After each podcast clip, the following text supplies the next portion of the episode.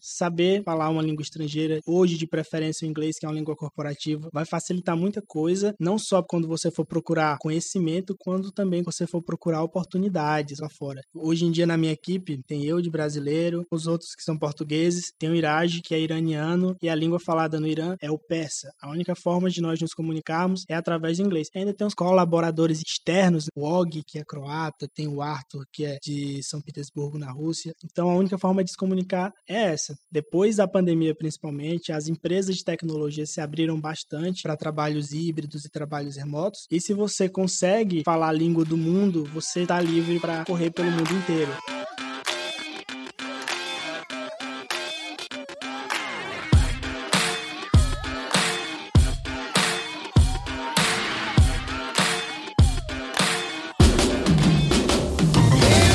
Geral, pra você que me esqueceu, eu sou o Deuseno Braga, falando aqui diretamente de Parnaíba, Piauí, e estamos de volta com o seu inesquecível podcast favorito, o Arquibancada. E aqui comigo agora diretamente de Oeiras, ele, Edmo Campos. Tudo bom, seu Edmo? A volta dos que não foram. você que pensou que ia se livrar da gente, se enganou. Pensou errado. errado. Pois é, queridos, queridas e queridos do Arquibancada, há quanto tempo? Como vão vocês? Como vai, Edmo Campos? Pois é, cara. Quanta coisa mudou, né? um hiato de... Pouquinhos meses. Três meses, mas que teve muita reviravolta e muito plot twist, né, cara? Foram três meses mesmo completos ou quase três meses? No lançamento desse programa, vão completar três meses, né? Foi em setembro, cara, o último, no finalzinho de setembro, se eu não me engano. Foi, antes das eleições Isso, do CAL. exatamente, então tá com três meses. Pois é, teve as eleições, fomos eleitos. Muito obrigado a todos que votaram. É, vamos fazer uma recapitulação aqui, né, cara? Desses três meses. Bora, puxa aí. Como vocês sabem, nosso último episódio foi sobre as eleições do CAL, que a gente estava envolvido, e a gente precisa passar um feedback do que aconteceu, né? Nós fomos eleitos, foi a chapa mais bem votada do Brasil. Muito obrigado a todos os eleitores. Valeu, todos os arquitetos, arquitetas do Piauí. Pelo voto de confiança na nossa chapa, né? Arquitetura e Urbanidade. Agradecer todos os votos, agradecer também a todos os companheiros também de chapa, nossos amigos, colegas aí, arquitetos também que caminharam com a gente junto nessa eleição. Foi muito, muito, muito positivo pra gente e a gente espera fazer uma boa gestão, né, Deus Leno? Arquibancada em peso dentro do Cal Piauí agora. É, arquibancada dentro do Cal agora, vamos 100%. lá. 100%. Exatamente, fica aí o nosso agradecimento a todos que votaram, colegas e amigos arquitetos, assim também como nossos colegas e amigos da Chapa 1 Arquitetura e Urbanidade todos afinados e comprometidos em fazer realmente uma boa gestão nos próximos anos. Exatamente, né? E lembrando, né, falando também né, dos nossos colegas arquitetos, lembrando que esse mês é o mês dos arquitetos, né? O dia do arquiteto que passou aí no último dia 15 de dezembro, foi exatamente aí nessa semana do dia 15 que aconteceu nossa diplomação e posse, né, Deus Lendo? É, exatamente. E a despedida do nosso querido Wellington, também nosso ouvinte, né?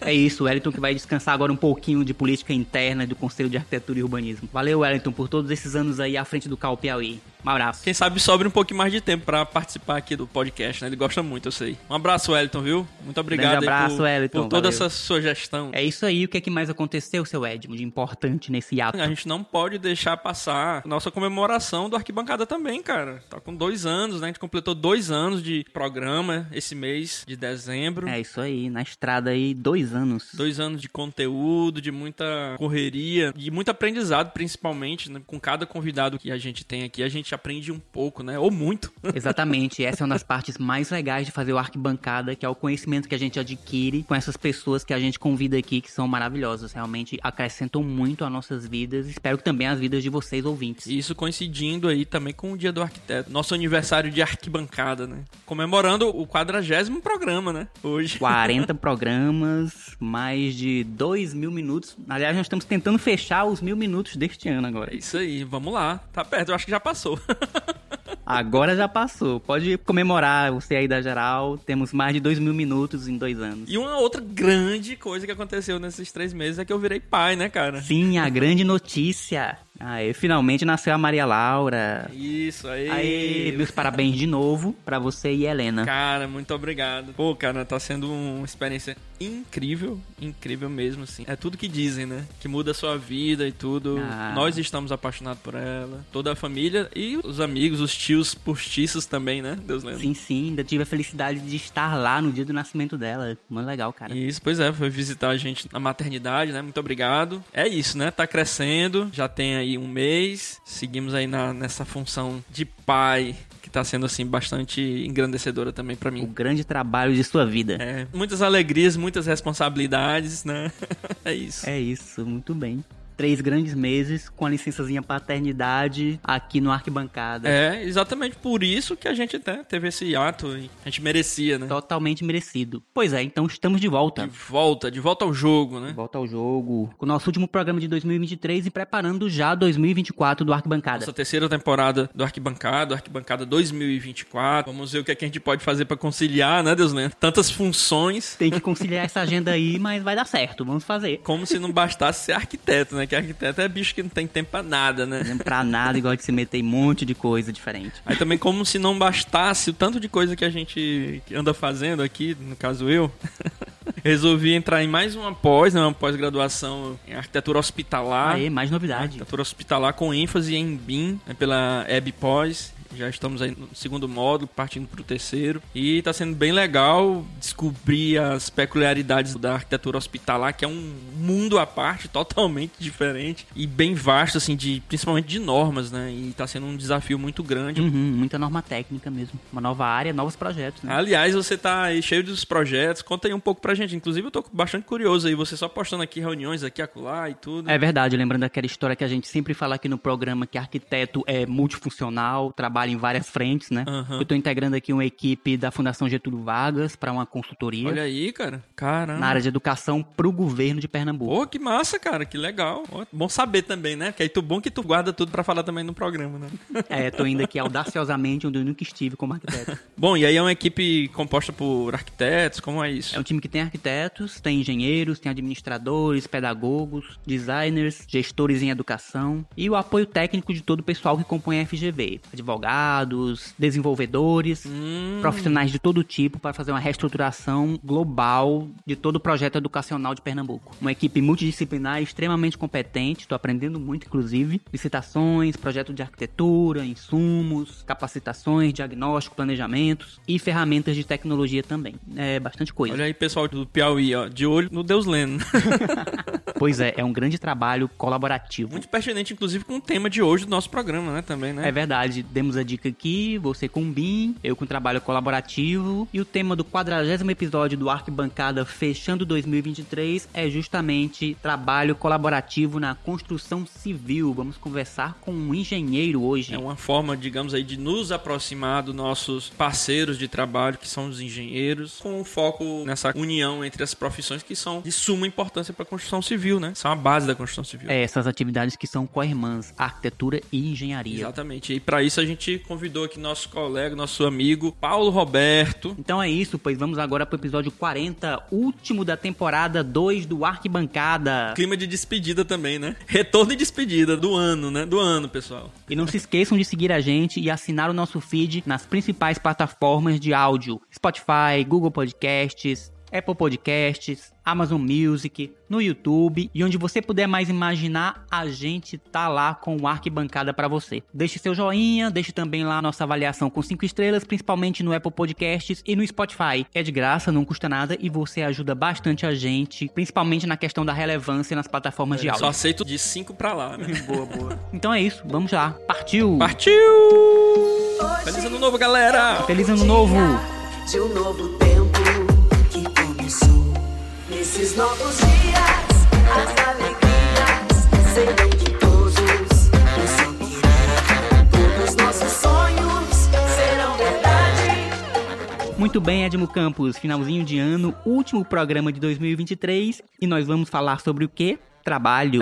E hoje, especificamente, sobre engenharia. Olha aí, rapaz. Era um assunto que a gente sempre quis trazer aqui no Arquibancada, né, cara? Até porque nós somos co-irmãos, né? Digamos assim, ou irmãos. Já fomos mais, né, pelo conselho, unidos por um conselho comum, mas agora estamos separados. É, estamos separados, mas unidos no mesmo propósito. É o que se espera, né? Exatamente. Bom, vamos falar aí sobre arquitetura, engenharia, trabalho colaborativo na construção civil. E nesse episódio vamos também explorar a importância da colaboração entre arquitetura e engenharia. Dentro dessa grande indústria que é a construção civil. Objetivo maior, né, das nossas profissões. A gente vai discutir aqui também os desafios enfrentados na formação acadêmica, a ignição de vários problemas, né, os impactos do trabalho colaborativo, o uso do BIM, conflitos entre as profissões ou não, e também o futuro da nossa indústria, da indústria da construção civil, onde arquitetos e engenheiros estão envolvidos como atores. É bom a gente sempre destacar isso, né? O objetivo em comum é exatamente esse: trabalhar junto em cooperação para um resultado de sucesso. Vencer os desafios juntos dessa indústria que realmente impacta a vida de todas as pessoas. Demais, cara. A indústria da construção civil alavancou, inclusive, no Brasil aí durante a pandemia também. É uma indústria importante para todos os países, né? principalmente países como o nosso que está tentando sair do buraco, né, doutor Paulo? Bom, eu vou pedir pro nosso convidado, nosso ilustre Paulo Roberto, porque o homem aqui é fera. Estreando aqui. Novinho, mas já tem uma experiência boa em engenharia civil e nesses trabalhos colaborativos. Então, vou deixar aqui as honras pro nosso convidado Paulo Roberto se apresentar e já vou meter logo uma pergunta depois que ele terminar de se apresentar. Beleza. E aí, pessoal, é um prazer enorme estar aqui com vocês aqui no Arquibancada, um podcast que eu também escuto, então é uma honra gigantesca para mim hoje estar aqui com vocês. Agradeço ao Edmo, agradeço ao Deus Ileno pelo convite, é, espero aí contribuir na nossa conversa de hoje. Como o Edmo já falou, meu nome é Paulo Roberto, sou engenheiro civil, sou pós-graduando em BIM e atualmente eu trabalho especificamente com isso. Hoje eu sou engenheiro civil na BIMS, que é uma empresa portuguesa, com sede lá na cidade do Porto, e a BIMS oferece serviços de BIM construção virtual por toda a Europa. Então tem projetos aí de retrofit de metrô, né, que lá eles chamam de metro, né, o metrô da cidade do Porto, tem projetos universitários, projetos de museus e também projetos de data center. Eu fico especificamente nas equipes de data center e eu agradeço muito a BIMS assim pela oportunidade de ter me dado para participar desses projetos, né? Em pouco tempo que eu tô lá, tô há pouco mais de um ano, já pude participar de três data centers em Berlim, um data center em Frankfurt, teve o último agora que eu participei, que ainda tá em fase de construção, que é em Paris. Então, para mim que nunca saí do Brasil, se um dia eu for a Paris, a primeira foto vai ser na frente do data center e a Torre Eiffel vai ficar lá em segundo lugar.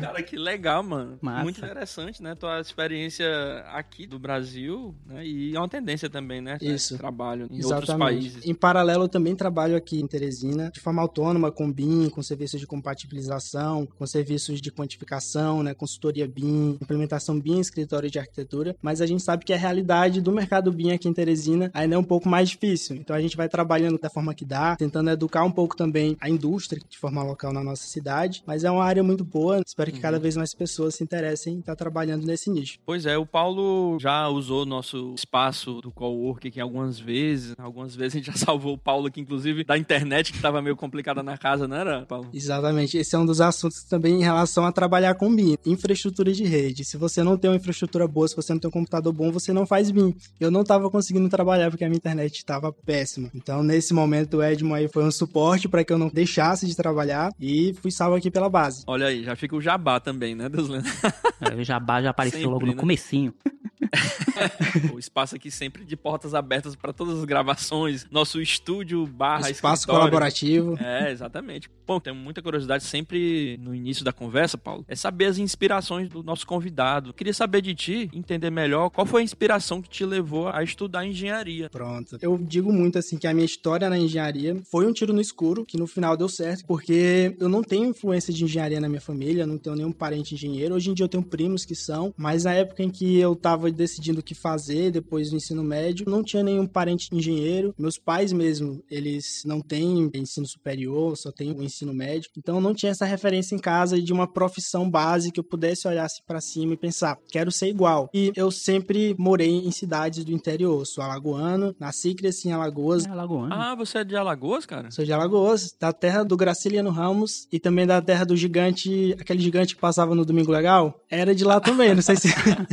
Ah, Vamos sim, lembro. atrás. E vizinho a cidade da jogadora Marta Ah, também. Só que eu morava no interior dessa cidade. Era um interior assim tão rústico que o chão era de terra e a minha mãe tinha nascido no interior ao lado, que o nome dele era literalmente Cafundó do Judas. Cafundó do Judas. Cafundó do Judas era o nome do local onde a minha mãe nasceu. E aí, depois de alguns anos, em 2009, minha família decidiu se mudar para o Maranhão e novamente a gente estava numa cidade do interior. E nessas cidades menores, até hoje ainda prevalece essa ideia de todos os pais quererem que seus filhos façam medicina, engenharia ou direito. É sempre essa tríade. Sim, sempre, É né? verdade, né, cara? No interior isso ainda, ainda, né? ainda é uma realidade muito forte. E na minha imaturidade da época, eu meio que internalizei isso e eu pensei, tenho que fazer uma dessas três áreas. Medicina não ia acontecer, direito até hoje eu tenho pouquíssima afinidade, e por gostar de matemática, aquela coisa, se você gosta de matemática, vai pra engenharia. É nerd. Quase é nerd. automático. Acabei entrando na engenharia, só que foi essa coisa assim. Eu não tinha a visão que hoje eu tenho da arquitetura, da engenharia cartográfica e de agrimensura, que é uma outra área da engenharia que eu acho lindíssima hoje, das outras demais áreas da engenharia, da área tecnológica.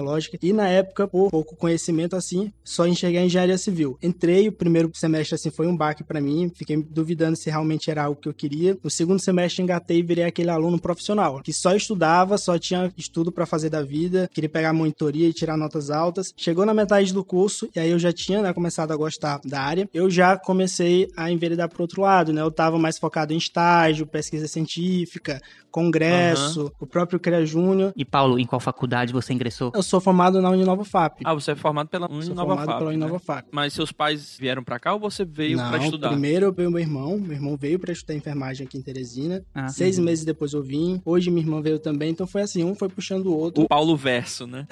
Cara, impressionante. Eu vejo as fotos dos irmãos deles. Parece demais, cara. Seus pais continuam no Maranhão, então, né? Continuam, continuam lá Continua no Maranhão. lá no Maranhão, né? Minha mãe tem uma loja de construção lá. Então eles moram lá até hoje. Olha aí, olha Materiais aí. de construção. E aí, meio que foi nisso. Chegou na metade do curso, eu já tava muito envolvido em outras áreas. E aí eu fui ficando um pouco triste, porque eu tava já começando a perder rendimento na faculdade, já tava começando a ficar em recuperação em algumas disciplinas. E aí, nessa época, eu fiquei um pouco triste. Hoje, eu olho pra trás e eu vejo que eu não faria nada diferente, porque foi depois dessa metade do curso que eu consegui ter um pouquinho de acesso à pesquisa, tava também já com um pezinho no mercado profissional. Então, eu tive opções pra escolher em qual área da engenharia seguir. E hoje eu tô muito confortável com a área em que eu trabalho. Foi meio essa aqui a minha história dentro da engenharia. Eu dei um tiro no escuro sobre qual área escolher e no final das contas eu me identifiquei super. Um tiro certo, né? Exato. Foi só um ponto de inflexão, né? Ali na metade do Isso. curso. Eu vejo muito essa pressa, né, cara? Eu também tinha essa coisa do rendimento da faculdade determinar muito se eu estava tendo sucesso ou não dentro da faculdade, mas também o fato de ter começado cedo a estar com um pezinho fora da universidade, em estágios e tudo, me mostrou um mundo assim da aplicação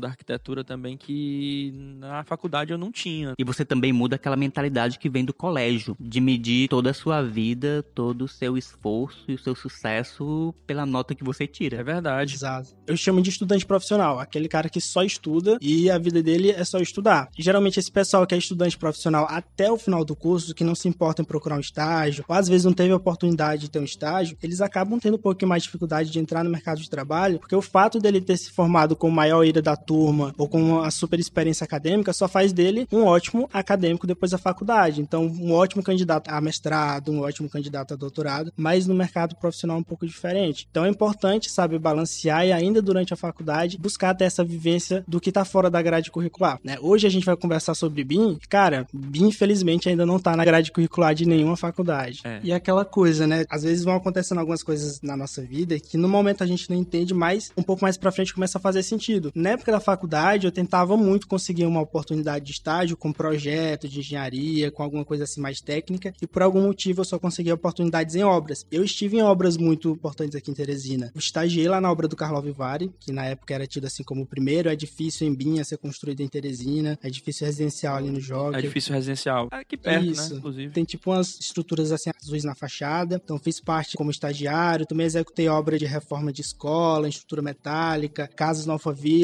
uma experiência assim de execução muito forte na época da faculdade, mesmo sentindo que aquilo não era algo pra mim. Em paralelo eu tava aprendendo alguns softwares, eu gostava de ver a construção aparecendo lá no 3D do Revit, do Naves, e hoje isso faz muito sentido, porque se tu trabalha com BIM, tu trabalha com construção virtual. Então aí tu necessariamente precisa entender do processo construtivo, como que isso funciona Sim, na prática. Era muito comum, e ainda é muito comum para quem trabalha no AutoCAD, mentir até a cota. O cara pega, faz a cota e muda o valor da cota. Quem nunca? Caramba. Exatamente. Então no desenho tudo dá certo. No desenho absolutamente o que tu quiser desenhar lá vai dar certo. Mas quando tu vai construir na realidade ou no ambiente virtual, tu tem que fazer como de fato aquilo vai funcionar. Tem que ser verídica né? Exatamente. E se você não sabe como funciona, tu não vai modelar da forma correta. É simplesmente assim.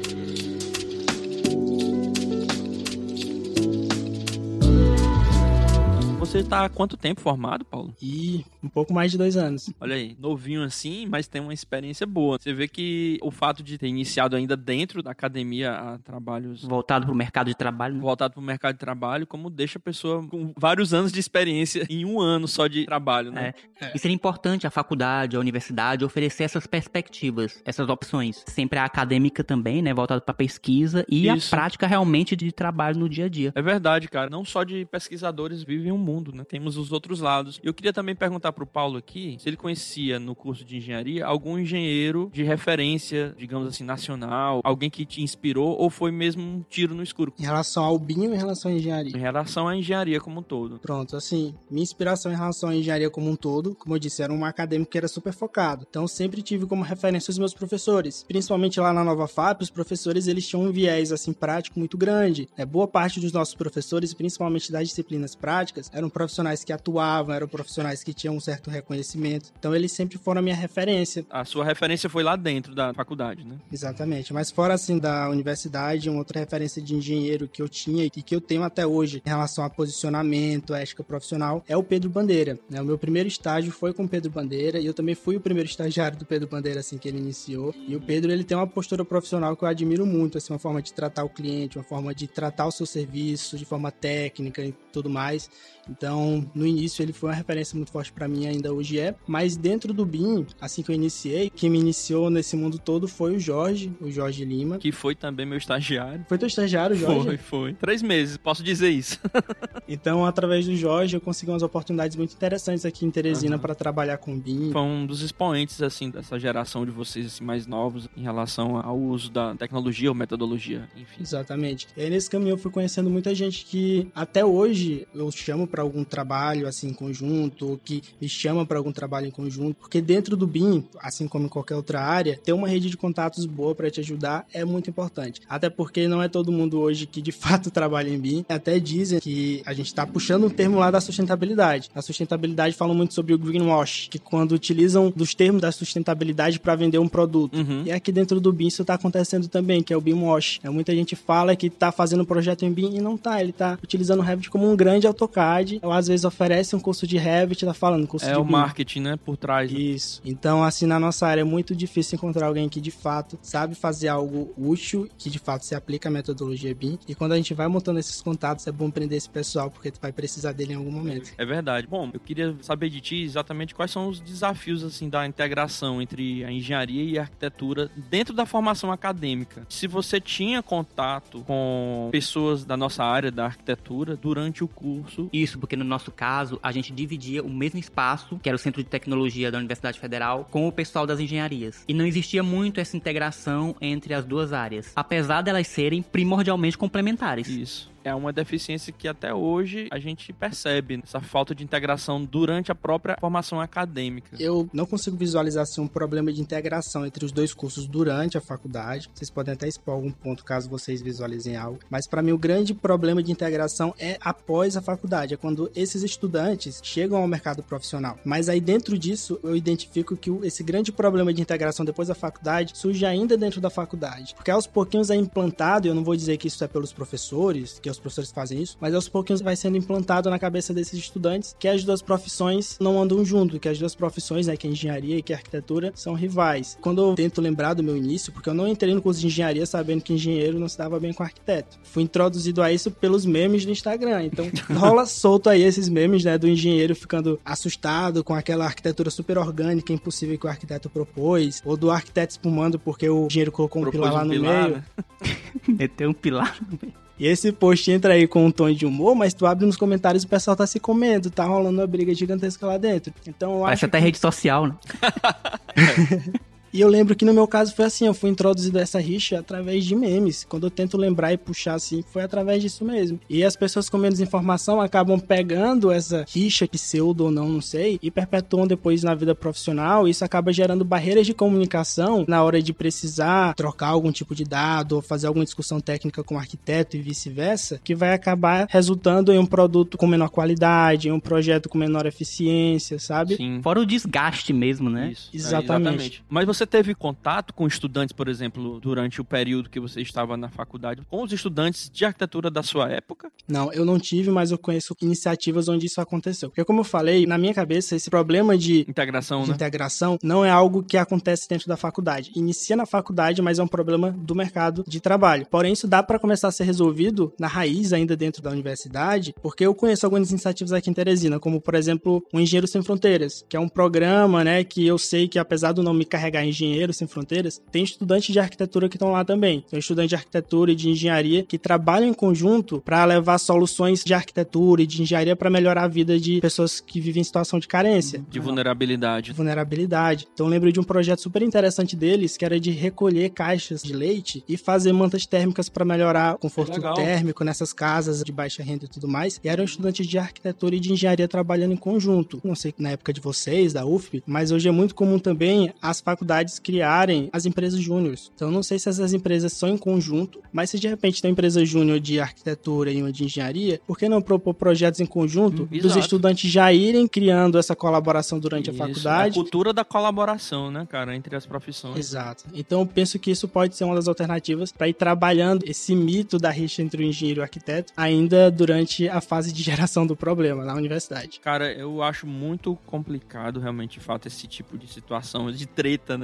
A treta histórica, praticamente. Exatamente, porque você acaba estereotipando, enraizando algumas coisas dentro das profissões que, na verdade, de fato, pô, não deveriam existir. Claro, as profissões, elas têm já seus desafios, seus próprios desafios da própria formação do arquiteto e do engenheiro, mas acredito que a gente pode incluir entre esses desafios essa cultura da colaboração desde o princípio, que inclusive eu acho um dos gargalos para a inserção do BIM na própria formação acadêmica. O BIM é muito confundido apenas com tecnologia, e a tecnologia é apenas uma das pernas do BIM. Uma Né? das ferramentas. É, né? eu acho muito interessante porque quando eu escuto algum professor, algum coordenador de curso falando sobre incluir o BIM na grade curricular, o que é que eles pensam? Eu vou incluir Um uma curso. disciplina. Não, vou incluir uma disciplina de Revit. eu penso, então, tu não tá incluindo o BIM. Se tu tem uma disciplina para gerenciamento de projetos, tu não pode ter uma disciplina com a mesma carga horária ou até maior para metodologia BIM. A gente também tá falando sobre gerenciamento dentro do BIM, a gente tá falando sobre inúmeros termos. Não tem como tu pegar e colocar uma disciplina para Revit e dizer que incluiu o BIM na tua grade curricular. Você tá aprendendo apenas uma ferramenta, né? Isso, não que isso já não seja um primeiro passo, porque muita gente Claro. se inicia no BIM É, através das iniciação, ferramentas, mas também não deixa de estar incorreto, confundido. Exatamente. É algo que dentro da grade curricular não seria uma disciplina, seria algo mais, algo diferente. É, no caso, o Revit poderia entrar aí também com a disciplina, mas talvez como cursos complementares. E a disciplina de fato seria sobre a metodologia BIM, para que a gente possa estudar ao longo da disciplina, ou mais de uma disciplina, sobre o que são os processos, quais são as tecnologias Exato. BIM, Verdade. como é que são as políticas, como isso tudo funciona, o que que é a colaboração de projetos BIM, sabe? São muitos assuntos Fala mais sobre colaboração do que propriamente sobre tecnologia, sobre uma ferramenta. né? É, o BIM é muito mais sobre gerenciamento Exatamente. do que sobre tecnologia em si. A tecnologia é uma parte muito importante, mas essa associação errada que se faz do BIM com a ferramenta faz com que muita gente se frustre ao tentar implementar o BIM entre um bilhão de aspas, porque aí ele implementa um software, não aplica nenhum tipo de noção de gerenciamento em cima disso, e ele vê que a produtividade dele no escritório, ao invés de aumentar, diminuiu. Mas por quê? Porque tu tá utilizando uma ferramenta mais complexa, que vocês ainda não têm proficiência nela, e tu não tem nenhum tipo de processo de gerenciamento, de gestão da qualidade, nada em cima disso. Então o resultado não vai ser tão positivo assim. E uma das bases do BIM é o processo colaborativo de trabalho, não é isso? Total. E uma das bases da colaboração é a comunicação. É. E comunicação, minha gente, tá em falta não só em casamento, mas também aqui no trabalho, de trabalho, no mercado né? de trabalho. Tá em falta em todo lugar. Total, cara. Um bem escasso. E eu lembro que na época de faculdade, Edmund, não sei se tu tem essa mesma percepção em retrospectiva, mas era até difícil entre nós mesmos, alunos de arquitetura, termos muitos trabalhos em que nós pudéssemos colaborar dentro das disciplinas. Eu falo isso de uma maneira muito geral. A gente acaba sempre voltado a fazer praticamente tudo em todas as disciplinas, em todas as concepções, em todas as criações, processos, metodologias. Isso. E acaba que essa maneira colaborativa de se pensar e trabalhar não é muito estimulada dentro da universidade, de maneira justa. É verdade, cara. Conjunto. Tinha muito isso. Apesar de algumas disciplinas, obviamente, ter trabalhos em grupo, eu acho que poderia ser incentivado também mais ainda. Não sei como é hoje, não posso dizer nada. Só tenho uma ideia do que é que acontece hoje, né? Através dos contatos que a gente tem com acadêmicos e até com professores. Mas esses trabalhos de concepção em colaboração também são super importantes, porque existe um gerenciamento também do trabalho individual da disciplina, né? É não só entre disciplinas, entre engenharia e arquitetura, obviamente no mercado de trabalho tem muito isso, mas dentro da própria concepção do projeto de arquitetura existe muita colaboração. Quando você sai da faculdade, você é levado a trabalhar dentro da Batcaverna, né? Sozinho ali, eu e minhas coisinhas, eu e minhas manias. Meus prazos exíguos. Eu-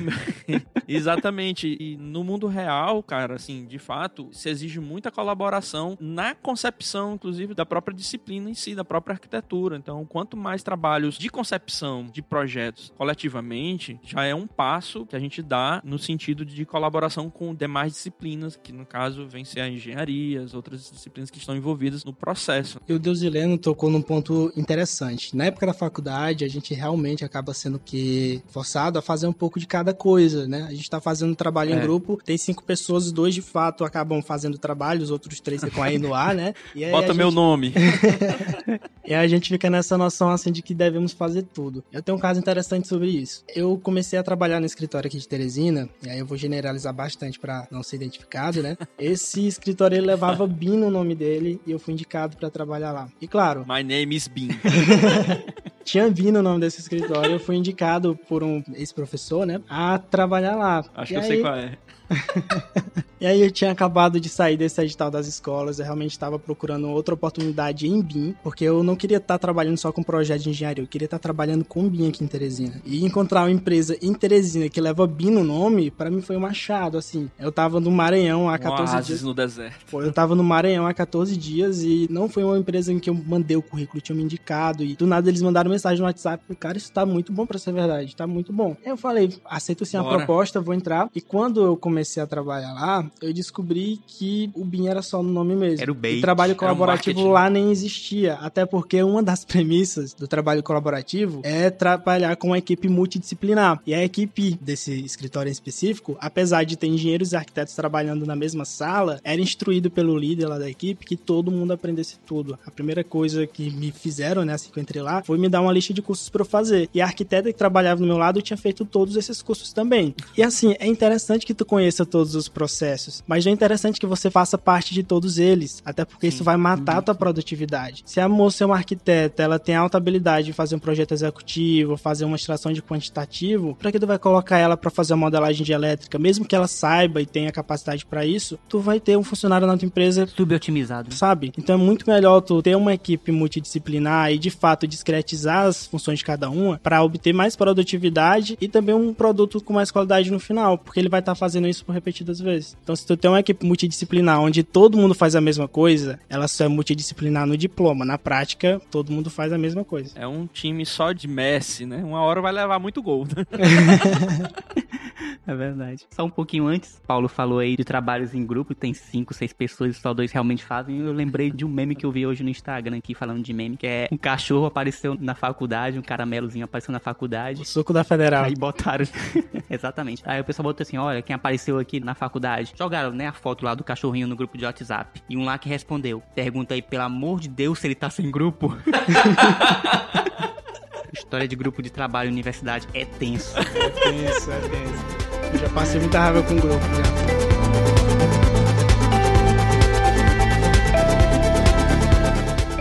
É, minha gente, são obstáculos que vêm de longe e continuam acompanhando a gente por aí. É exatamente isso que eu ia perguntar pra ti. Quais eram os principais desafios que você já tinha enfrentado em relação ao trabalho multidisciplinar, na tua experiência? Eu nunca me casei, até hoje ainda não casei, tenho planos, mas tá um pouquinho longe ainda. Eu já. Já casou?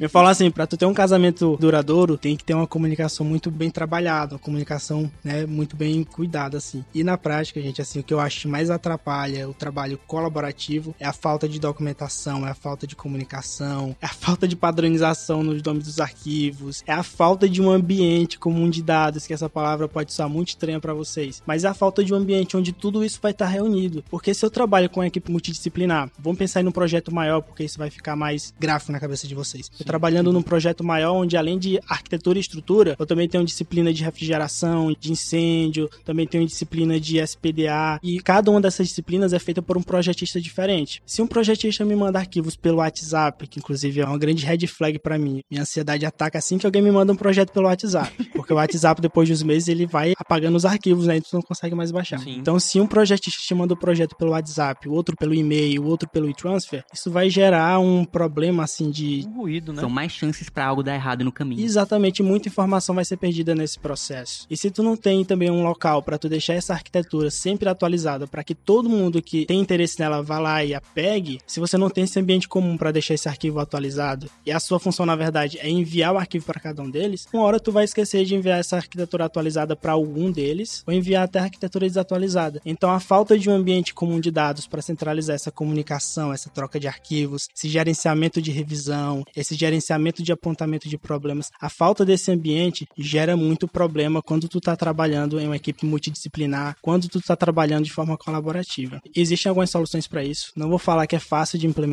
gera aí uma questão de planejamento, de sentar com todo mundo e decidir como isso vai funcionar, mas já possuímos ferramentas para isso. O ambiente comum de dados que eu falei é o CDE, é muito conversado dentro do BIM. E falando já em BIM, que é Build Information Modeling, ou modelagem de informações da construção, que é um processo de manter todo o conjunto gerenciável de informações que permeiam todo o ciclo de vida de um edifício desde o seu projeto. O Edmo tem os dados da pesquisa BIM Forum Brasil, não é isso? De 2022? pesquisa que foi feita no ano passado, né, através do BIM Fórum Brasil, em parceria com o CalBR, que é exatamente isso que você falou. A pesquisa, no caso, foi feita dentro do universo dos arquitetos e urbanistas, onde ela diz que 64% dos profissionais não utilizam nenhum tipo de ferramenta ou metodologia orientada para planejar as atividades do início do projeto. Dentre aqueles que utilizam, predominam as ferramentas e métodos tradicionais. É um dado elevadíssimo, né, cara? Esse número, né? 64%. Esse é um dos grandes maus que a gente traz da faculdade, aquele mal silencioso, de que para tu se tornar um ótimo profissional, tu só precisa ter aquele conhecimento técnico, técnico, técnico. Então eu vou falar da arquitetura, mas vocês podem me corrigir. Um arquiteto, né, que pensa que vai projetar bem, às vezes, um arquiteto iniciante, ele acaba focando muito mais em dominar o software e fazer uma renderização realista do que se preocupar com as soluções de arquitetura dentro da divisão dessa planta baixa. Questões conceituais. Fala muito sobre conceito aqui. né? Isso. E hoje eu venho percebendo até aqui dentro da engenharia também, porque foi iniciada aí uma onda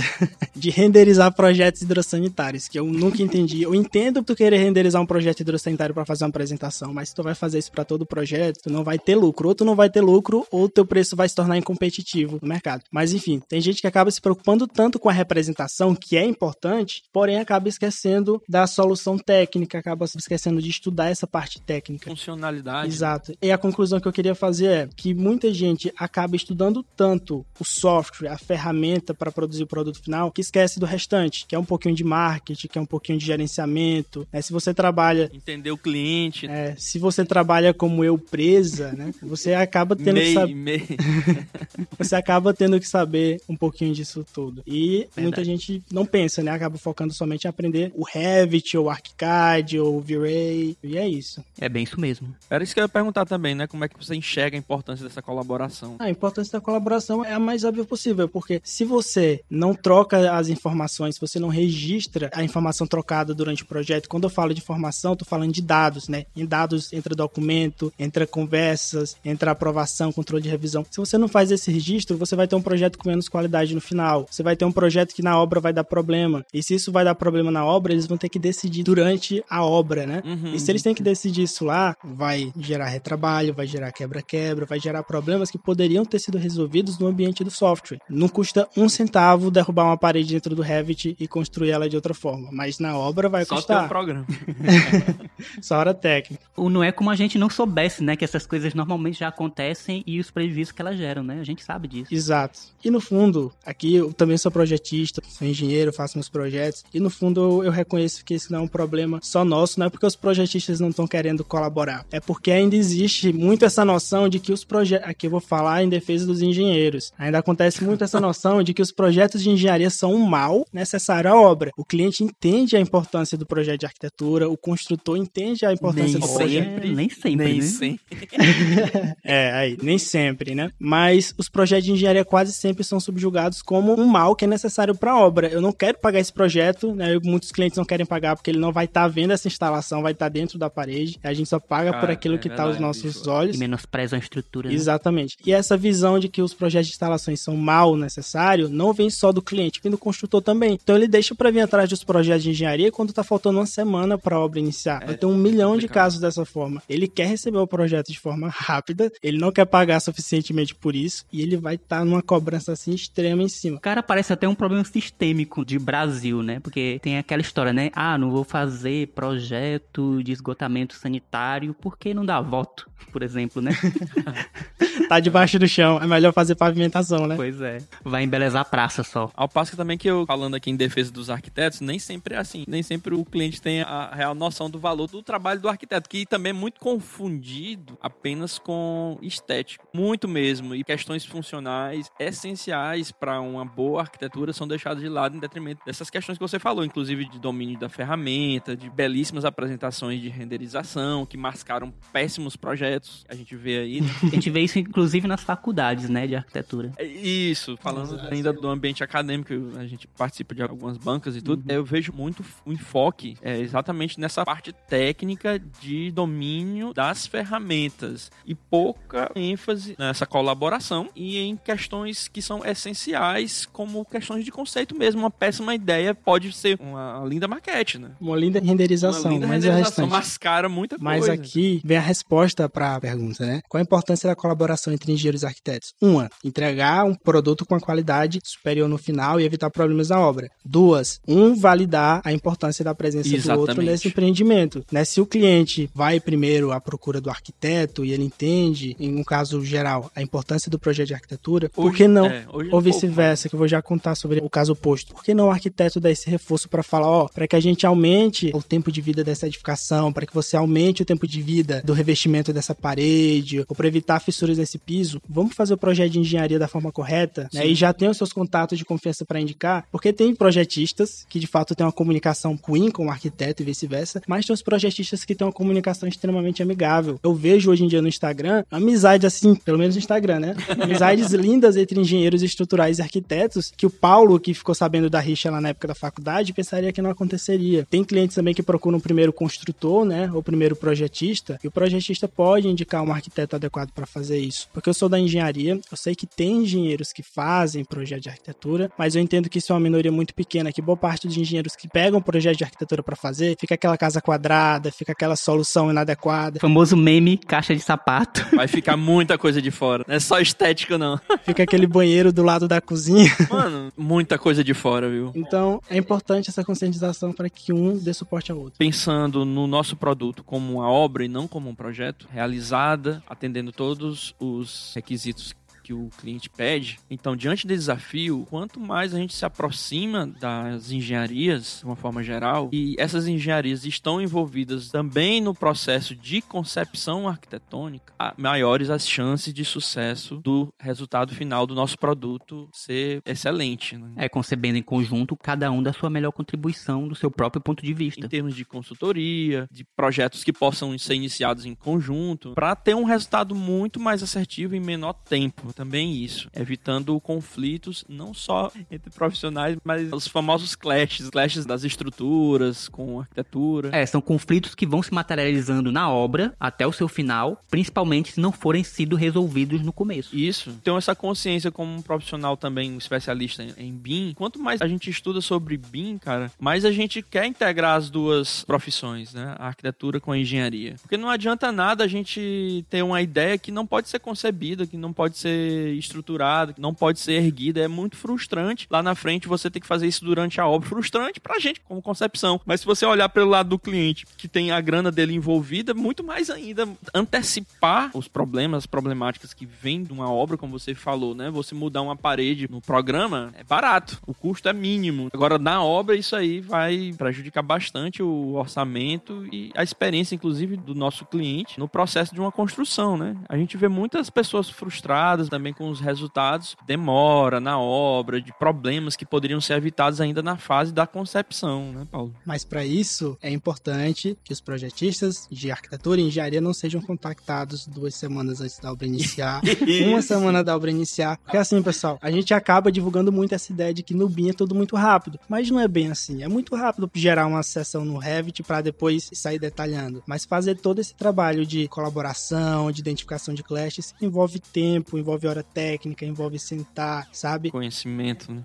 Conhecimento, comunicação, documentação. E às vezes fazer isso em uma semana não dá. A gente precisa de tempo para entregar o nosso serviço com qualidade, de tempo para prever os problemas que vão antecipar semanas ou meses no cronograma da obra lá na frente. E é muito importante que o Edmund falou. O projetista de engenharia, nos novos fluxos de trabalho, ele não deve mais entrar só quando o projeto básico de arquitetura está finalizado. Ele pode entrar já na fase de concepção para ir prevendo problemas ainda durante a fase de modelagem e concepção Isso. da arquitetura. Por que corrigir a arquitetura só depois que a documentação já está toda feita? Sim, claro. Antecipar é ser inteligente e ser inteligente é sempre um ganho. Exatamente. Muita objeção dos clientes em relação a trazer as engenharias para o início do processo por conta de custos, né? O que eu geralmente recomendo para o meu cliente é que pelo menos seja feito um contrato de consultoria. Não vai ser desenhado nada, não vai ser projetado nada, mas cara, tem o nosso colega aqui engenheiro que trabalha com a gente, Participa dessa reunião com a gente. né? participa dessa reunião, aí, claro, obviamente o cara vai estar cedendo o tempo dele em prol de um resultado de um projeto, ele precisa ser remunerado por isso. Então, eu tento, pelo menos, no mínimo, colocar isso na cabeça do cliente, a importância da presença desse profissional, desse especialista, como uma forma de consulta para que a gente possa desenvolver ideias muito mais assertivas lá na frente, entendeu? Aí lá na frente, obviamente, se ele estiver dentro do processo, ele vai, num grau de desenvolvimento aí do projeto um pouco mais avançado, entrar com seus projetos complementares que são de suma importância para o resultado final. né?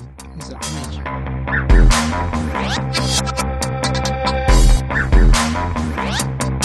Bom, vamos começar aqui no assunto sobre exatamente o que é o BIM. O que é o BIM, de fato? E quais são as principais diferenças em relação aos métodos tradicionais como o CAD? Então, pessoal, o BIM é uma sigla em inglês para modelagem da informação da construção. Basicamente, no BIM, se a gente for separar o significado de cada palavra, né? A gente está pegando as informações da construção e estamos modelando ela para que ela forme um banco de dados tridimensional. Imaginem a casa mais simples possível que vocês podem ter, uma casa de dois cômodos. Uhum. Mesmo essa casa sendo muito pequena, ela tem uma quantidade gigantesca de dados acerca dela. Qual a quantidade de madeira, de caibros para o madeiramento do telhado, qual é a quantidade de metros cúbicos de concreto para a estrutura, quantas latas de tinta vão ser utilizadas. E quando a gente está construindo virtualmente, a gente está pegando essas informações e transformando ela em um banco de dados tridimensional. Então, por que, que todo mundo fala que é muito fácil extrair um corte do Revit? Sobre o Revit, porque é a ferramenta que eu utilizo, mas isso dá para acontecer nos demais softwares BIM também. Sim, porque existem outros programas. Né? Porque tu não tá extraindo um corte do vento, tu tá fazendo uma seção do teu banco de dados tridimensional. A grosso modo, o BIM é isso, né? Essa modelagem da informação da construção. Não é uma técnica, não é um processo, é uma metodologia. Mas aí, incorporando aquela pastora do iPhone XR, né, que faz comparação com tudo, eu lembro que ouvi na pós uma analogia muito interessante entre o BIM e a atividade da carpintaria, né? A carpintaria como profissão, atividade. Então, dentro do BIM, para que a gente consiga tirar essa ideia de software dele, a gente pode pensar no BIM como um tripé formado por processos, tecnologias e pessoas. Na carpintaria, igualmente. Na carpintaria, nós temos processos, tecnologias e pessoas. Quais são as tecnologias envolvidas na carpintaria? Um martelo, um serrote, um serrote de mesa, um prego. E quais são as tecnologias envolvidas dentro do BIM? Um software, que pode ser um Revit, um ArchiCAD, um Navisworks. Dentro de tecnologias também entra a parte de hardware. Então, quais são as configurações dos computadores utilizados no projeto? Qual a infraestrutura de rede? Quais são os sistemas de armazenamento de dados? Então, tem essa semelhança entre as tecnologias que a gente pode considerar na carpintaria As ferramentas, né, que seriam na carpintaria. Boa analogia. se eu não posso falar que a carpintaria é o martelo, Por que eu posso falar que o Revit é o BIM, sabe? Não faz o menor sentido. Como também a carpintaria não é o carpinteiro e nem a maneira de utilizar a ferramenta para realizar o trabalho em separado. Exatamente. Todos têm que estar dentro de um conjunto. Aham. E ainda dentro dessa comparação, a gente pode trazer também a parte de pessoas. As pessoas envolvidas dentro da metodologia são as pessoas capacitadas para utilizar essas ferramentas e gerenciar esses processos. Então, se eu pegar uma pessoa qualquer, um leigo, e colocar ele para trabalhar com carpintaria, ele não vai conseguir desenvolver as atividades. Mesmo ele tendo o martelo mais resistente, o serrote mais afiado, ou um passo a passo do procedimento para fazer uma cômoda. E a mesma coisa no BIM. Tu pode ter o software mais atualizado, todas as licenças, pode ter o computador mais potente, mas se tu coloca uma pessoa que não é devidamente treinada para utilizar essa infraestrutura e esses processos, o BIM não vai acontecer. E por final, são os processos. A gente falou muito que um dos erros que acontece no trabalho colaborativo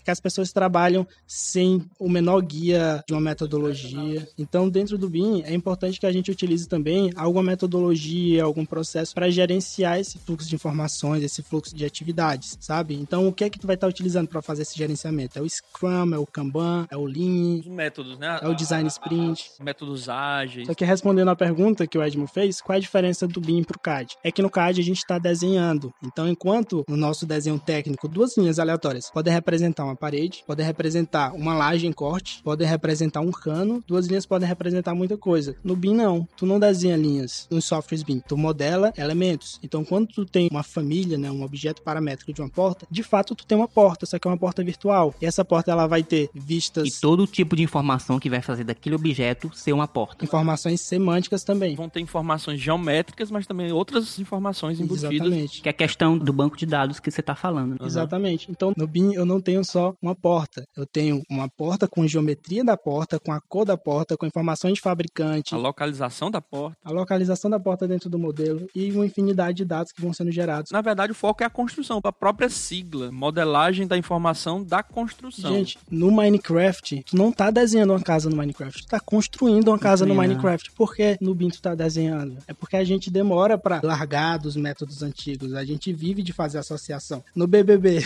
o grande mal do Big Brother, né, que as pessoas ficam associando os novos participantes com os antigos. Ah, entrou o novo Gil do Vigor, entrou a nova Juliette. É uma nova pessoa, ela tem uma nova história, tem uma nova forma de jogar o jogo. Desapega, né? Então a gente acaba pecando muito nessa associação entre as novas tecnologias e as antigas. Pois é, no BIM você tem a porta, né? A porta tá lá, ela existe. Exato, exatamente. O foco do CAD é o desenho, é o projeto. Lembrando, novamente, e eu sou chato nisso, o projeto é um produto intermediário que a gente tem durante a nossa elaboração para o produto final. É um produto meio o projeto. O produto final é a casa, é a construção. E o foco do CAD é o desenho, é o projeto. Enquanto que no BIM o foco é a construção. Exatamente. Cara, eu- olhando aqui para os dados também, cerca de 50% dos arquitetos que responderam a pesquisa do BIM Forum trabalham como autônomos. É algo comum na nossa profissão. Se queixar muito de trabalhos homéricos, de noites e noites sem dormir. Parece até que tá na faculdade. Parece até que a faculdade nunca largou do ser humano, entendeu? Então nessa pesquisa eu fiquei de cara, pô, 50% das pessoas que trabalham com arquitetura trabalham ele somente a pessoa, né? Unicamente. E mais importante ainda, se você trabalha só, você investir em ferramentas que otimizem seu É, e tempo. não só isso, é porque assim,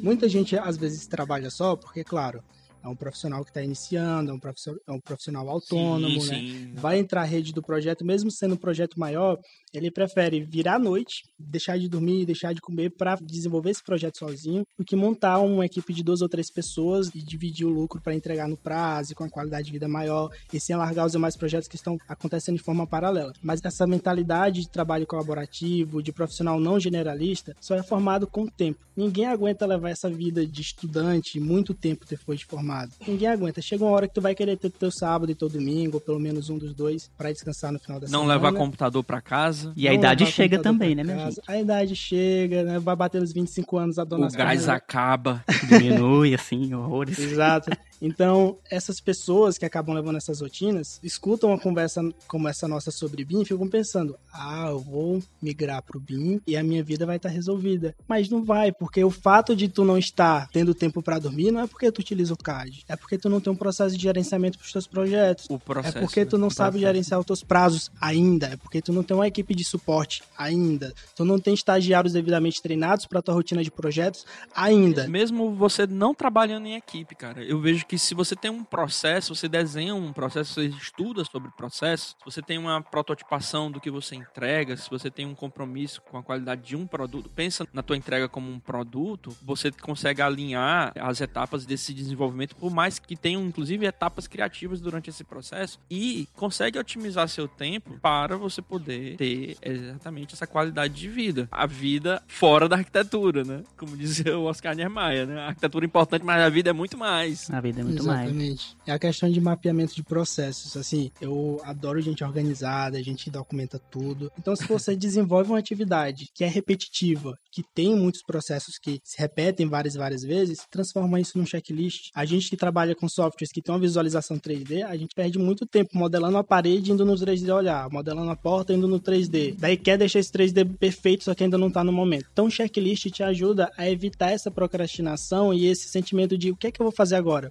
Faz um checklist, respeita ele, vai fazendo prioridades, né? vai fazendo etapa por etapa, resolve isso. Quando tu resolver isso, tu permite o teu perfeccionismo entrar e tentar ajustar alguma coisa, sabe? O checklist aumenta muito a tua produtividade, reduz desperdício de tempo, piora a técnica com coisas indesejadas, sabe? Se tu mapeia os teus processos de projeto, tu inclusive facilita a entrada de uma segunda pessoa pra te ajudar, porque muita coisa tu não vai ter que ensinar do zero. Tu vai falar, ó, segue isso, segue, aquilo. Segue o checklist. Tu vai transformar a tua eu presa de fato em uma empresa. CEO de MEI, né? CEO de MEI.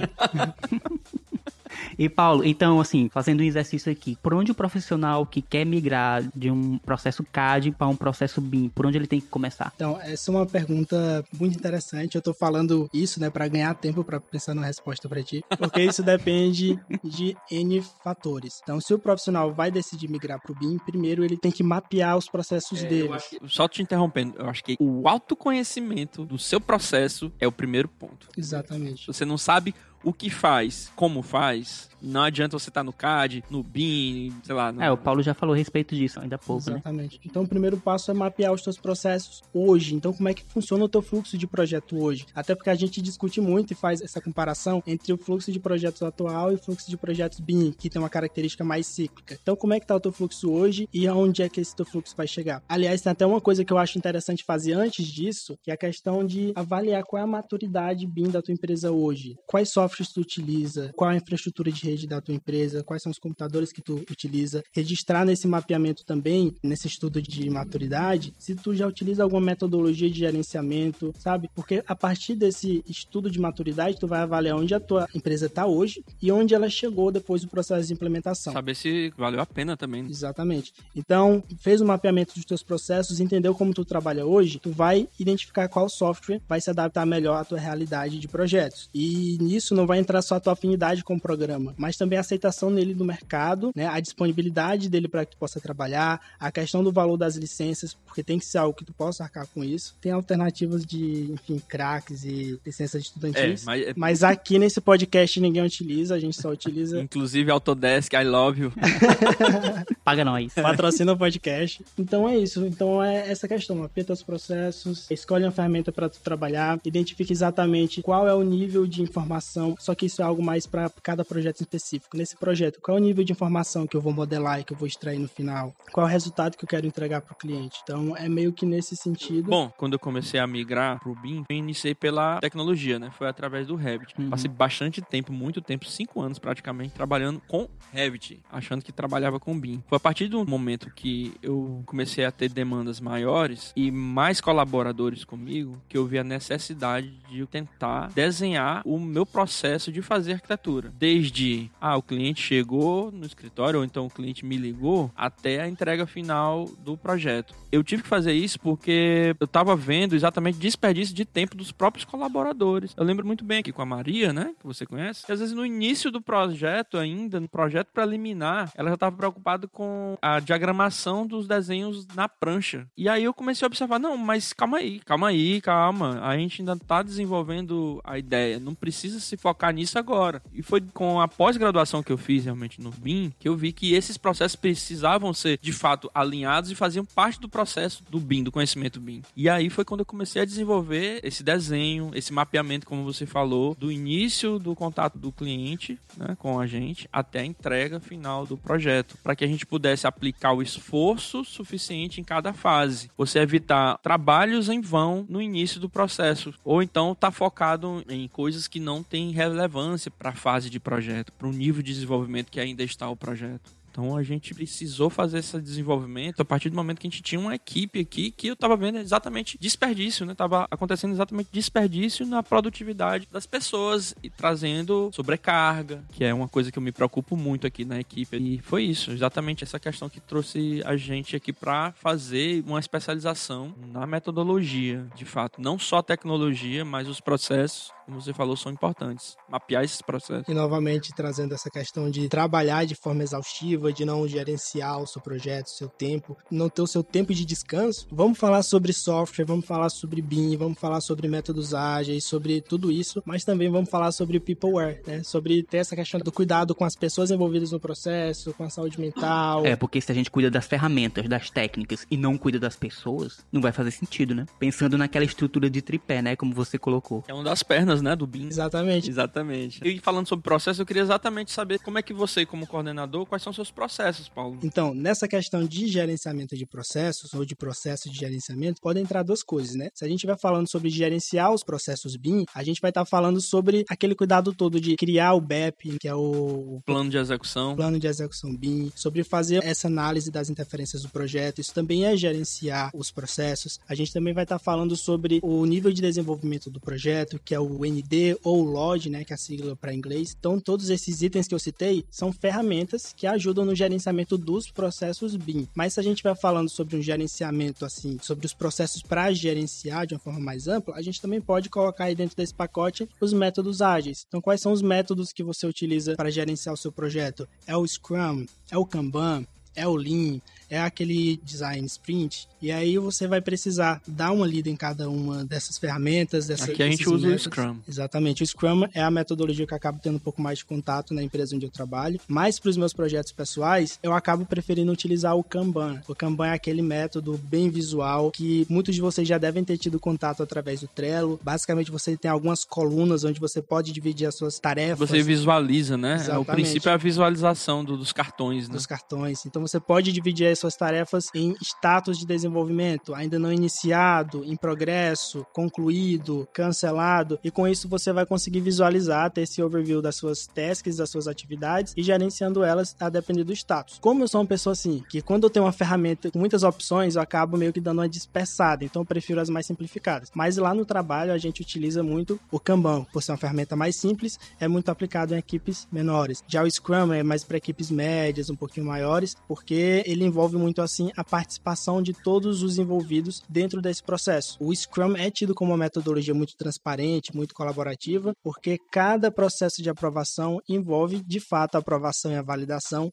de todos os envolvidos. O Scrum é muito comprometido com a qualidade da inspeção para entrega, né? Isso, da transparência, da comunicação, da colaboração. Então, no Scrum, se tu tem um projeto e tu tem 10 meses para entregar esse projeto, tu não vai se reunir com a tua equipe, planejar o projeto e entregar ele lá no final dos 10 meses. É, o natural e o que mais ocorre dentro dessa metodologia ágil é tu dividir a tua entrega em sprints. E aí eu não sei a tradução de sprints, todo mundo fala sprint. Eu acho que são E pedaços. sprints são corridas. São corridas, né? Corrida rápida e É uma intensa. corrida rápida de Num intervalo curto Exatamente, de tempo. curto tempo, né? Eu traduzi aqui o Scrum para o escritório, porque tem muitos termos realmente em inglês e E tudo. ninguém traduz, todo mundo acaba cuspindo em inglês. Não, né? eu, eu, eu traduzi, eu tive que traduzir. Tem backlog, tem sprints. Traduzi aqui para nossa linguagem alguns termos, por exemplo, planejamento semanal, backlog, tem o backlog do produto, é o- é a- são as prioridades do projeto. Então fiz uma tradução do que o Scrum traz para a gente poder ter uma compreensão mais interessante aqui da equipe, mas é um- realmente uma ferramenta muito interessante. O Scrum é exatamente você divide em pequenas tarefas. Os ciclos podem ser semanais ou mensais. Geralmente vai é depender. de duas a quatro semanas. Exatamente, você tem uma inspeção em um determinado momento do processo para você ver o rumo do que aquilo está te encaminhando. Porque é muito mais barato em termos de tempo e saúde mental e tudo que você imaginar, você fazer uma correção numa ideia que está no início do que você esperar os 10 meses, como você falou, para o cliente dizer que não é aquilo que ele estava esperando. Então, inclusive, a participação do cliente dentro do Scrum, isso é o grande desafio desse método, porque a gente tem que tentar trazer o cliente para dentro do processo dessas validações, né? E o cliente geralmente não tem tempo,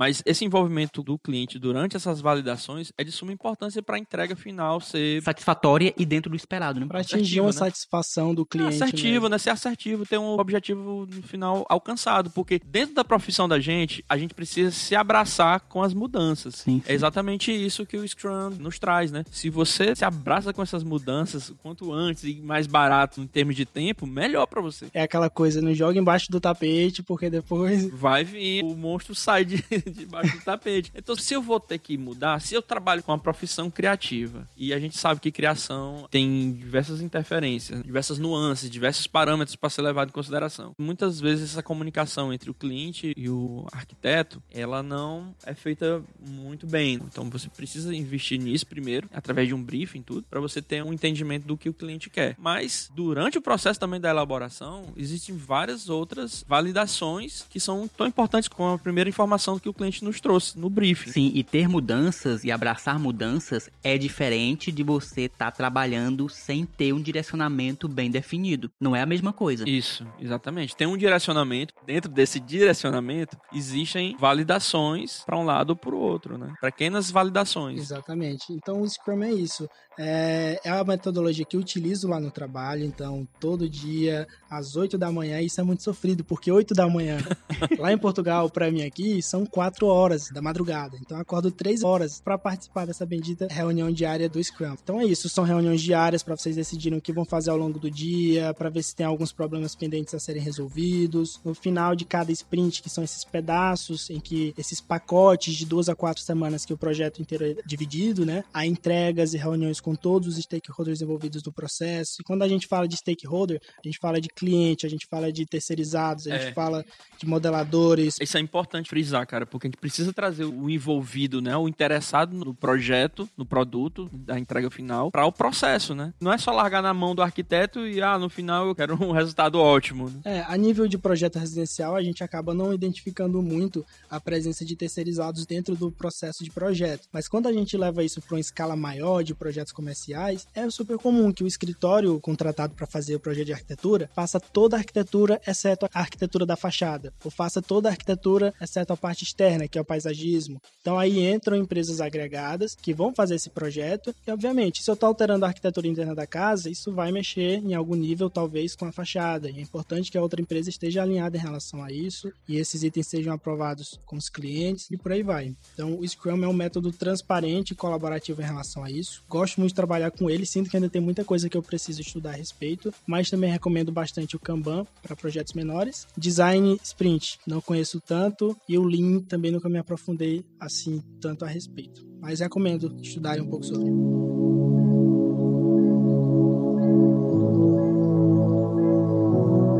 Coisa que a gente não mencionou aqui, inclusive que eu queria perguntar até pro Paulo, que é um dos grandes benefícios do BIM é exatamente você ter essa possibilidade de fazer uma compatibilização entre projetos. Para você ter um gerenciamento de compatibilização, ou seja, você conflitar, comparar o projeto de engenharia, vamos supor, estrutural com arquitetônico, você precisa conservar as questões autorais de cada um, para que lá na frente você possa responsabilizar cada coordenador, cada projetista sobre possíveis alterações. Quem vai alterar o quê? Né? Quem vai prevalecer em detrimento do outro. Então, você não consegue mudar é, uma parede de lugar, uma janela de lugar, e isso lá na frente você consegue mapear de quem foi a autoria disso. Né? E isso é importante no processo de gerenciamento de informação. É, esse problema também pode ser resolvido com o controle de revisões através de um CDE. CDE que é o ambiente comum de dados. Exatamente. É a sigla em inglês para ambiente comum de dados. Então, os arquivos que as pessoas vão ter acesso para trabalhar, os projetistas vão ter acesso para trabalhar, é o último arquivo disponível lá no ambiente comum de dados. Então não adianta ele baixar esse arquivo, fazer alterações e subir de novo, porque lá vai ficar o track, né, do, de, de quem subiu a última revisão, quem foi responsável por isso. Então essa questão de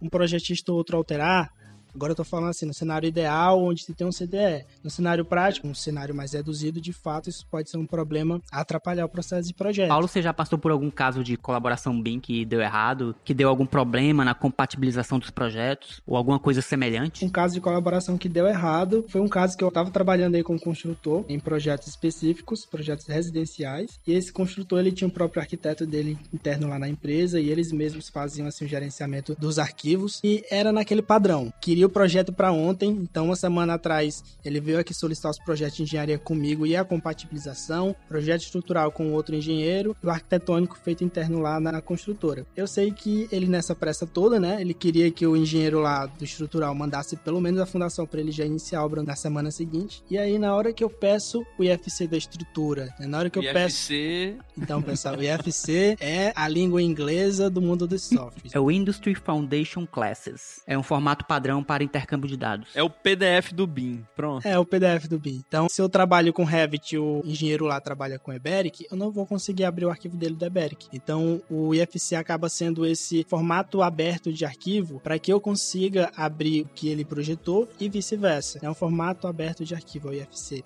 E aí daria para a gente ter um episódio inteiro só sobre IFC. Há um tempo atrás eu conheci um, não lembro se ele era arquiteto ou engenheiro, mas ele já era cabeça branca e ele fez a tese dele de doutorado só sobre IFC. Eu não sabia que esse assunto se aprofundava tanto, né? Porque também o IFC, teoricamente, é um arquivo que você não pode editar. Então, conserva as questões autorais de cada disciplina. Então, você consegue, digamos assim, a garantia de que a partir do momento que você entrega ou compartilha esse arquivo com outros profissionais de outras disciplinas, ele não venha a ser alterado. Isso, claro, vai ocasionar, se fosse alterado, muitas confusões de comunicação. Então, na minha ideia, o IFC é de suma importância para conservar questões autorais e saber exatamente as responsabilidades de cada um dentro do processo. Não, esse de fato foi um dos principais motivos da criação do IFC. Óbvio que o que é mais falado aí é que o IFC surgiu para facilitar a comunicação entre os softwares. Mas um dos motivos também da criação do IFC é porque, de fato, sei lá, sou um arquiteto, projetista de arquitetura, eu tenho um template do meu escritório com uma série de famílias que eu modelei para o padrão do meu escritório, que eu paguei para serem modeladas. Tenho toda uma questão de representação que garante a identidade visual do meu escritório. A partir do momento que eu compartilho meu arquivo Revit com outro arquiteto ou engenheiro, eu tenho o risco de perder essas informações. Então, eu não sei até que nível um arquiteto ou engenheiro pode ter receio de perder essas informações. Mas isso acontece com grandes corporações e numa tentativa de preservar esse seu arcabouço técnico, foram surgindo Autoral também, né? autoral, foram surgindo formatos de arquivos abertos. Um deles é o que a gente tem hoje, é o IFC. Mas basicamente é isso. E dentro disso tem uma outra discussão também, que é a galera que não aceita quando o arquiteto ou engenheiro não quer compartilhar o seu template. Muita gente diz que o arquivo em Revit, o modelo BIM ou em ArchiCAD, ele não é seu arquiteto. Esse arquivo é do processo. Esse arquivo é do projeto. O projeto não é um projeto de engenharia. O projeto que a gente fala é o projeto empreendimento, é o projeto obra. Então, muita gente defende a ideia de que o modelo BIM não é seu, o modelo BIM pertence ao processo do projeto. Então, coloque o modelo BIM lá no CDE, que eu não quero saber de FC. Porque assim, tem gente que de fato não gosta do IFC porque muita informação é perdida. Às vezes essa informação é perdida porque de fato o IFC ainda continua evoluindo e muita informação é perdida porque a pessoa não sabe extrair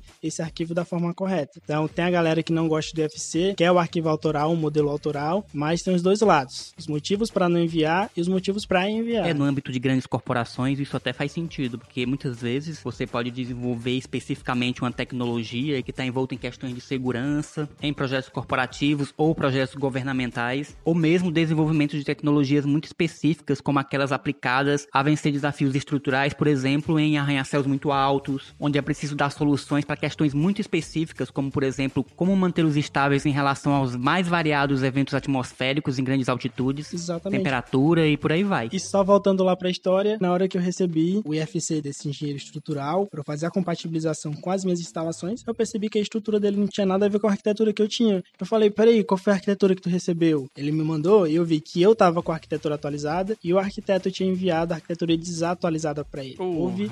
Morreu! houve teve esse desencontro de revisões, esse mau Problema gerenciamento. de comunicação. Problema de comunicação. Então, esse construtor que estava perreando a gente para iniciar a obra já no dia seguinte, ele teve que esperar, porque esse não foi um problema gerado por nós, mas sim pelo, entre aspas, gerente de projetos interno lá da construtora. Então, ele teve que esperar o início lá da obra dele para que a gente conseguisse finalizar os nossos projetos com calma, compatibilizar e só aí então mandar. Esses problemas são comuns de acontecer. Erros de colaboração, de comunicação, que às vezes não depende só dos projetistas, depende dos demais responsáveis Envolvidos, que tomam parte também nesse projeto. É uma boa comunicação, é fundamental. E quais as habilidades que você precisa ter, né, como arquiteto, engenheiro, para lidar de forma, digamos assim, construtiva? Qual é o jogo de cintura que tem que ter nessa hora? É, nessa colaboração, ter uma colaboração efetiva. Você que trabalha aí com essas equipes multidisciplinares e inclusive fora do Brasil, né?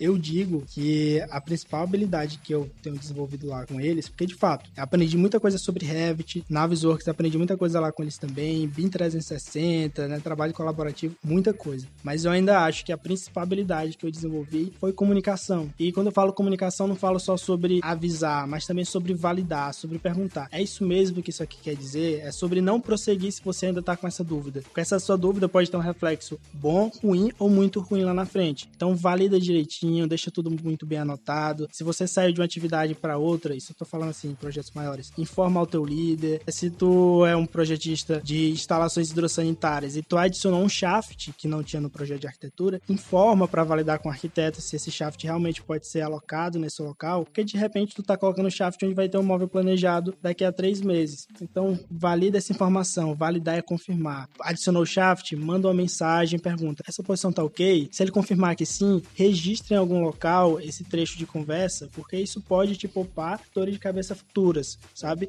E sempre que surge um problema e tu valida, tu fez com que esse problema deixasse de ser teu e se tornou da pessoa que te confirmou. Então, em qualquer situação, joga o problema pra pessoa mais próxima. Joga Do líder, né? Principalmente, Isso. né? Cara que tá responsável pela Exatamente. equipe, né? Não só por isso também, né? Mas também para identificar onde é que estão tendo gargalos e Isso. poder resolver o mais rápido possível. né? Exatamente. Se tu deu de cara com um problema que te gerou uma dúvida e tu seguiu com essa dúvida, tu tá com a responsabilidade em ti. Tu seguiu com a dúvida. Mas no momento em que tu pergunta isso à pessoa imediatamente responsável ou imediatamente superior hierarquicamente na estrutura da equipe, tu tá tornando esse problema da pessoa seguinte.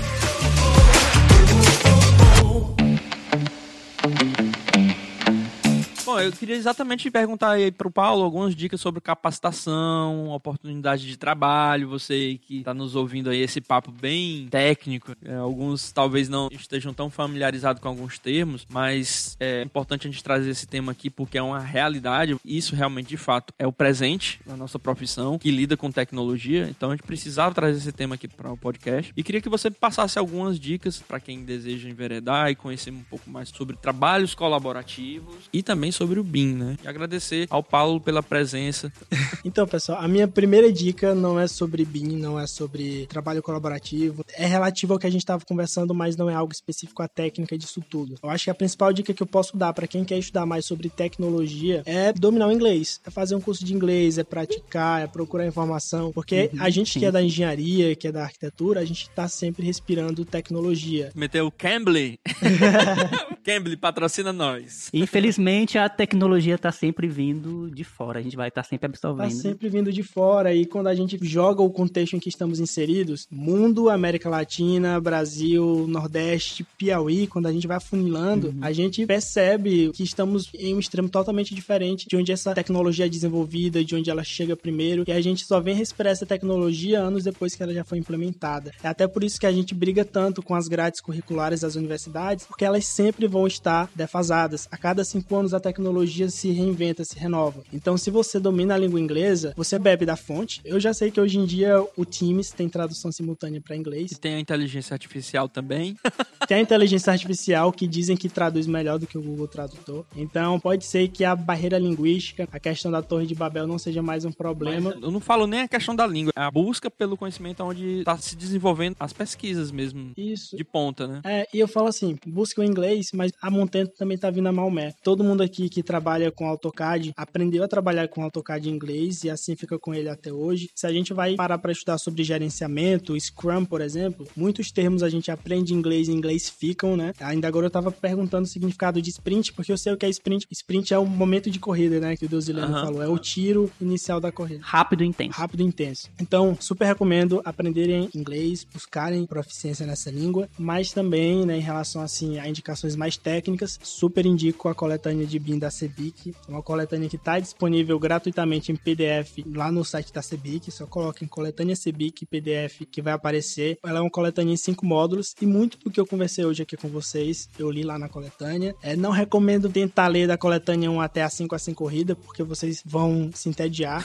Usem ela como um instrumento de consulta para assuntos específicos. Assim, cursos, hoje em dia não é mais uma desculpa, porque tem muito material disponível aí no YouTube para você aprender uma ferramenta BIM ou para você aprender sobre a própria gestão BIM. Mas caso você tenha condições para isso, caso esteja dentro da sua realidade, guarde também um dinheirinho para investir em treinamentos um pouco mais elaborados, porque a gente sabe que tem cursos bons gratuitos, tem, mas os melhores são pagos, até porque custa tempo e dinheiro desenvolver um treinamento de qualidade. Então guardem um dinheirinho para investir na educação de vocês, para investir no conhecimento de vocês, porque no final de contas, quando alguém procura a gente para fazer um projeto, uma compatibilização, eles não estão nos contratando, eles estão contratando conhecimento que a gente reteu após anos de estudo, certo? E quanto mais conhecimento você tiver, menos você vai se deixar levar por esses construtores sem vergonha que quer te pagar super baixo.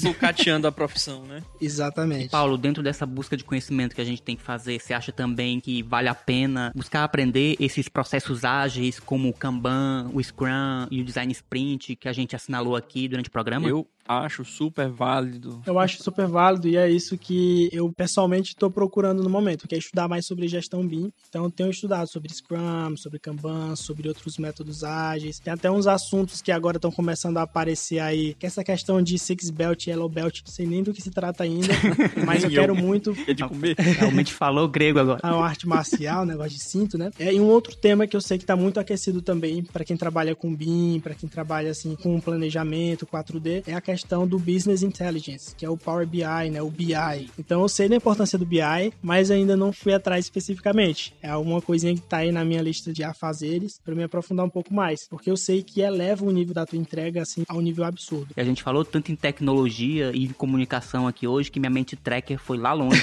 Porque em Jornada nas Estrelas você tem uma nave onde tem várias espécies que tem várias línguas diferentes que as pessoas falam. E que se não fosse a tecnologia do tradutor universal, essa colaboração entre as várias espécies, que é esse espírito primordial da série Star Trek, não seria possível. Eu acho que daqui a pouco a gente acaba chegando nesse estado. É o que eu ia falar aqui também, Deus Lendo, em relação às dicas aqui, eu também vou dar uma dica de tentar investir em comunicação, tentar se comunicar melhor com os seus companheiros de trabalho. Exatamente. Você pode falar inglês fluentemente, mas se comunicar muito mal, entendeu? Então é Comunicar isso. é outra É história. aquela questão da noção, né? Tem gente que não tem noção. Mas é isso. Tem uma galera que é meio sem noção mesmo. E não sei se isso é algo que dá pra ser aprendido. Mas a técnica, sim, você pode aperfeiçoar. Perfeito, perfeito. Busquem conhecimento sempre. Bom, agradecer aqui o Paulo pela presença, com todo esse conhecimento, essa bagagem apenas com dois anos e alguma coisa aí de formado. Imagine quando tiver aí com a, com a idade da gente, hein, Deus Lendo? Rapaz, o Paulo é a própria representação da galera que tá vindo aí, né? Rápido e em busca de muito conhecimento. Acelerado. Nossa, meu. Eita, gente. E o momento dos beijos, eu queria mandar alguns beijos. Ah, sim, não, cara. Só agradecer a sua presença, pela fonte de conhecimento, tudo que você trouxe aqui pra gente em relação à tua experiência com o BIM, né, com o trabalho colaborativo e toda essa interação entre as profissões de arquitetura e engenharia. Tô cheio de informações novas, vou botar tudo aqui pra fazer um checklist aqui do que é que eu tenho que aprender, do que é que eu tenho que correr atrás. Isso aí, Isso aí. cara, aprendendo com as novas gerações. A né? gente agradece sempre o aprendizado e por quem ele vem. Exato. E eu queria agradecer ao Edmo e ao Deus Heleno pelo convite para estar aqui no podcast. Participar de um podcast hoje em dia é uma coisa muito chique, então tô lisonjeado de estar aqui, né? Olha aí. Compartilhando um pouquinho do que a gente vem estudando. E parabenizar pela iniciativa de criar ele é um produto que ainda não tem né, aqui na nossa região, que é um podcast voltado para nossa área, voltado para nossa vivência, que inicialmente tem uma pegada mais para arquitetura, mas que agora a gente já conversou que eles estão diversificando, Abriu, né, as alas. abrindo um pouco mais o leque. Então queria parabenizar essa iniciativa e tenho que mandar alguns beijos que me pediram, né? Então tenho que mandar um beijo aí. Momento Faustão. Momento Faustão. Então tenho que mandar um beijo aí pra minha mãe, principalmente, meu pai, né? Meus colegas de trabalho aqui em Teresina, o engenheiro Luiz Davi, a engenheira Bárbara Pessoa e também uma amiga minha lá do Maranhão, a Lívia. Ela faz arquitetura aqui em Teresina na UFP e ela é ouvinte assídua do podcast. Olha aí, rapaz. Lívia, um abraço, Lívia. Um abraço, Lívia. Continue aí, ó, na audiência, firme e forte. A Lívia agora deve estar chorando lá, emocionada. Então é isso, pessoal. Só agradecer novamente pelo convite e tô aí à disposição para próximas oportunidades. Valeu, Paulo. Valeu, cara. Valeu, Paulo. Foi um episódio sensacional. Um grande abraço e até a próxima. Valeu, Paulão. Um abraço, cara. Valeu, Volte sempre.